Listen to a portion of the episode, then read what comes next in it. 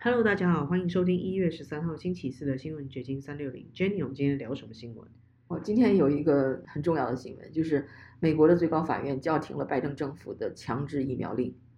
哇，这个消息应该对很多公司老板来说，就是应该怎么说呢？是开心或不开心，我不知道。但至少他们又要配合这个新政策做出一些改变。对啊，因为这个拜登政府是在去年就发布了这么一条疫苗令，它是指所有的跟联邦有合同的公司，员工在一百人以上的都要进行强制疫苗，并在工作上戴口罩。所以几乎大公司跟政府都有合同，所以几乎大公司都被这个疫苗令所覆盖了。我记得那个时候很多人都得要就写一些豁免啊，或者是要提出自己不能打疫苗的很多证据，也蛮麻烦的。然后有一些公司老板鼓励员工他们打疫苗，还要就是买很多那种试剂阴性阳性的检测。那个时候的要求好像是这样子。这要归功于现在的美国最高法院保守派的法官占了多数。对法官，他们认为强制疫苗令是违反宪法的，限制了这个人们的选择自由。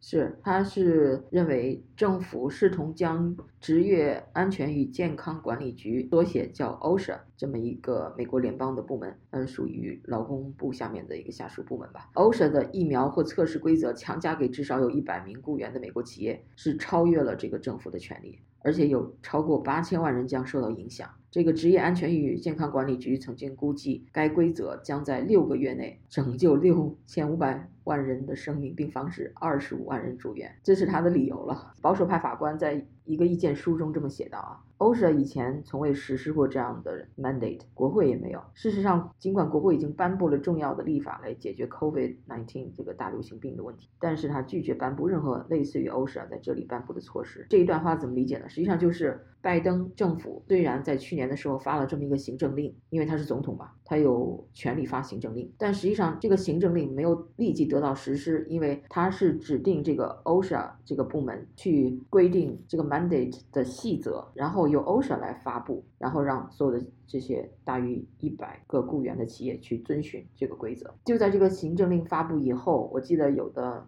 YouTube 自媒体还出来辟谣说这个行政令是假的，实际上不是假的，它只是没有立即实施，而是授权给 OSHA 这个部门去实施。但实际上 OSHA 这个部门又拖了好几个月，也没有出台什么细则。然后现在呢，这个美国最高法院彻底把它叫停了，因为有好几十个企业上诉，就是觉得这个政府的这个疫苗令是侵权的。虽然拜登他对这个结果感到失望，但他也必须要接受这个疫苗令无法执行下去。对，而且说实在的，这个拜登他说啊，这是他说的，他说三分之一的财富一百强企业都已经按照他的疫苗令做了。我还是比较倾向于相信他这个说法，因为的确是有很多企业在去年已经跟员工都。发布了这样的命令，比如给员工规定一个期限，你十二月十八号或者什么之前，你就必须得打疫苗，或者是从此以后你就得每隔一个星期就要做检测。当时是发布了这样的命令，我相信很多企业都发布了，但是之后有没有 follow through，那就很难说了。但是与此同时呢，这个法院又允许政府对美国大多数的医护人员进行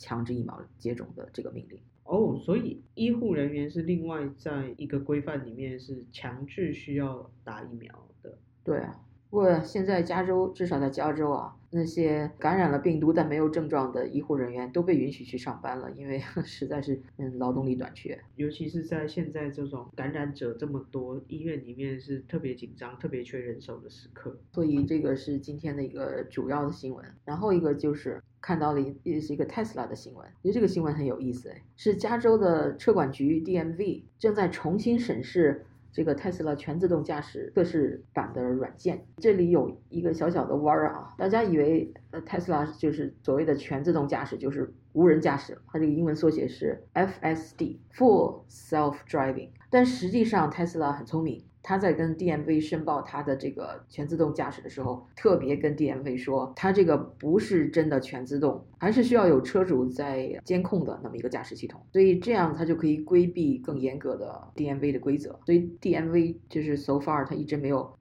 把它当做一个全自动驾驶汽车。但是现在 DMV 好像缓过味儿来了，还是怎么样？那现在要重新审视对特斯拉的这种定义了。现在这个机构要重新审视这个决定了。DMV 的就是车管局的局长叫 Steve Gordon。在一封给加州的参议员 Lina Gonzalez 的一封信中说，呃，这个 DMV 以前认为 Tesla 的 FSD 测试版不属于车管所自主车辆法规的范围，但最近他通知 Tesla，他将在最新的软件更新显示危险使用该技术的视频、国家公路交通安全管理局的公开调查以及听取这一领域其他专家的意见之后，重新审视这一决定。据悉，这个国家公路交通安全管理局目前正在调查涉及特斯拉汽车使用自动驾驶技术撞上停放的紧急车辆的时间，就撞车事件了。所以，假设 DMV 变更了这个特斯拉它的这个自动驾驶条件，那以后特斯拉它是会有更多的规范，还是说它有什么相应的措施？这这方面有提到。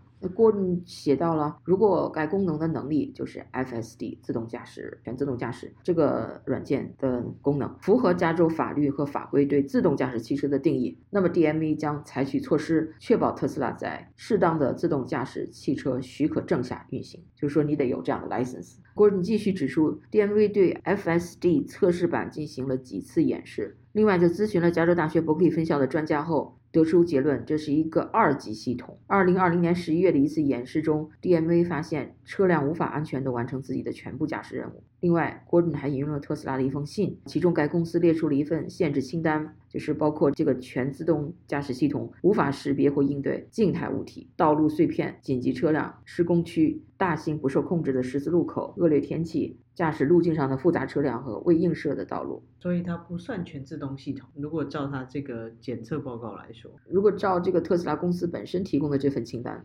DMV 还在审查特斯拉在其品牌中使用这个 Full Self Driving 自动驾驶 FSD 这个词，这被专家和政府官员批评是对客户的误导。对啊，你一方面又说你是全自动驾驶，但是一方面你又说你这个全自动驾驶系统必须有人类的司机来监控车辆，所以你就不是真正的全自动嘛？所以这个特斯拉自己也的确是应该澄清一下。不过我很好奇，假设特斯拉真的是属于全自动驾驶，那不就所有人都可以开了吗？就我没有驾照，我也可以开特斯拉。就是啊，全自动，它真的全自动驾驶，现在显然不是嘛。根据 DMV 的规定，特斯拉可能会发现，就是它将受到一大堆新的监管问题的困扰。在加州测试自动驾驶车辆的公司必须上报任何车辆碰撞事故，无论是多么轻微，以及人类司机被迫控制自动驾驶车辆的频率。所以我觉得这个新闻实际上是 DMV 又在缩紧了对特斯拉的监管，应该是这样。但对消费者来说，可能没有太大的变化，而是说特斯拉公司它本身可能要应付更多政府还有 DMV 的要求。是的，下面一个我看到一个有趣的新闻，就是因为我们是媒体人，所以我们比较关注媒体啊。就是主流媒体 CNN 在二零二二年第一周收视率下降了百分之九十，我的天呐，很很吓人的跌幅哦。就是根据尼尔森这个公司的报告，在 Jeff Zucker 领导的 CNN 电视网一月三日这一一周的平均收视率仅为五十四点八万，与二零二一年同一周的近两百七十万收视率相比，就是有了百分之九十的降幅。去年的收视率为什么会这么高呢？是因为 CNN 对一月六日冲击国会大厦事件的报道。所以那个时候很多人都在看这条新闻。对，那那个事件使 CNN 创下了自这个新闻机构一九八零年创办以来收视率最高的一天。但是在这个袭击事件一周年之际，看来观众的想法已经有很大的转变，他们转向了 CNN 的竞争对手 Fox News。Fox News 在对这个事件的报道上收视率名列前茅了。而且与此同时，CNN 一直受到就是一连串的很高调的很名人的这个性丑闻的困扰。最近最引人注目的就是那个他的黄金时段的嗯明星主持人 Chris Cuomo 被解雇，因为他这个主播被发现他的哥哥前纽约州州长 Andrew Cuomo 的性骚扰被爆出来以后，这个弟弟在帮助他进行辩护，利用他自己的工作之便去好像帮他找那些指控他的人，也不知道要干嘛，要威胁人家还是怎么着，所以最后他只好辞职了。对啊，不过我觉得哦，这个收视率下降，除了包括 CNN 它的报道偏左之外，还有一个蛮重要的原因是大家都不太打开电视了，基本上网络太方便了，很可能看手机我就可以接收到这每天的新闻，不太需要在守在电视机前面看新闻报道。对，所以我现在非常的好奇啊，有多少人是像传统一样坐在电视机前看节目的呢？大概有线电视的用户还是会看大屏幕吧，大屏幕一般家里都有大屏幕电视嘛，现在平板电视，那它有有线服务的，它还是会看有线新闻是吧？但是像那种广播新闻，就是我们 local 的那种 broadcast，就是用一个天线就能接收到的，不需要有有线这种服务的。还有多少人看，我就很难说了。比如说，就在家聚餐，可能会打开电视听一下声音，感受一下有新闻报道这样子。但现在这样的机会也越来越少，好像电视不再是那个大家一个主要接收讯息的方式。对啊，现在一家人能坐下来一块吃饭的机会有多少啊？每个人都在忙自己的，是有时候就在电脑前一边工作一边吃东西了。一大家子坐下来好好的吃一顿饭，都已经是一种奢望了。尤其疫情哦，疫情期间也导致很多家庭没有办法一起聚会，然后这个聚餐的机会也少了很多。而且手机这么方便，每个人都随身携带。现在每一个电视台都有手机 app，你要想看，你这个手机上就有 streaming，对，不需要去看电视。除非说真的是很特别，比如说特别有魅力的新闻主持人，你会抱着 OK，我今天是要来观赏或娱乐的那个，特别去追一个节目，你才有可能去看这一档新闻节目。对，比如像 Tucker Carlson 的这样 Cable News Number One 的主持人。对，他有一大批粉丝，无论是从网上看、电视上看，还是反正大家每天都要看看他今天 Tucker Carlson 的新闻又讲些什么。只有这种比较有可能有固定的收视。可是我们有这么多的新闻机构啊，主流的、非主流的，还有各种语言的，如果没有收视率的话，他们都怎么经营的？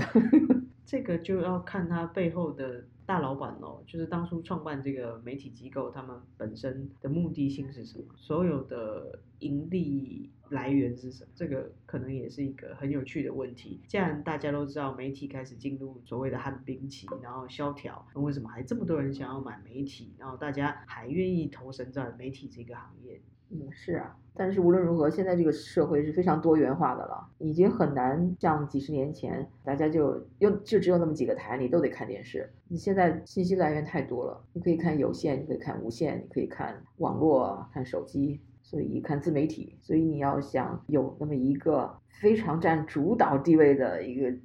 电视台或者电视网络，已经很困难了。真的有点像 中国经常爱说的那句话“百花齐放，百家争鸣”那种状态。就回到春秋战国，就是可能有不止七八个国家，十几二十个小国这样子各自为政，然后就自己去发展自己的特色。希望某一天我们的小频道也能够 飞黄腾达起来。对。那我们今天聊到这，OK，拜拜。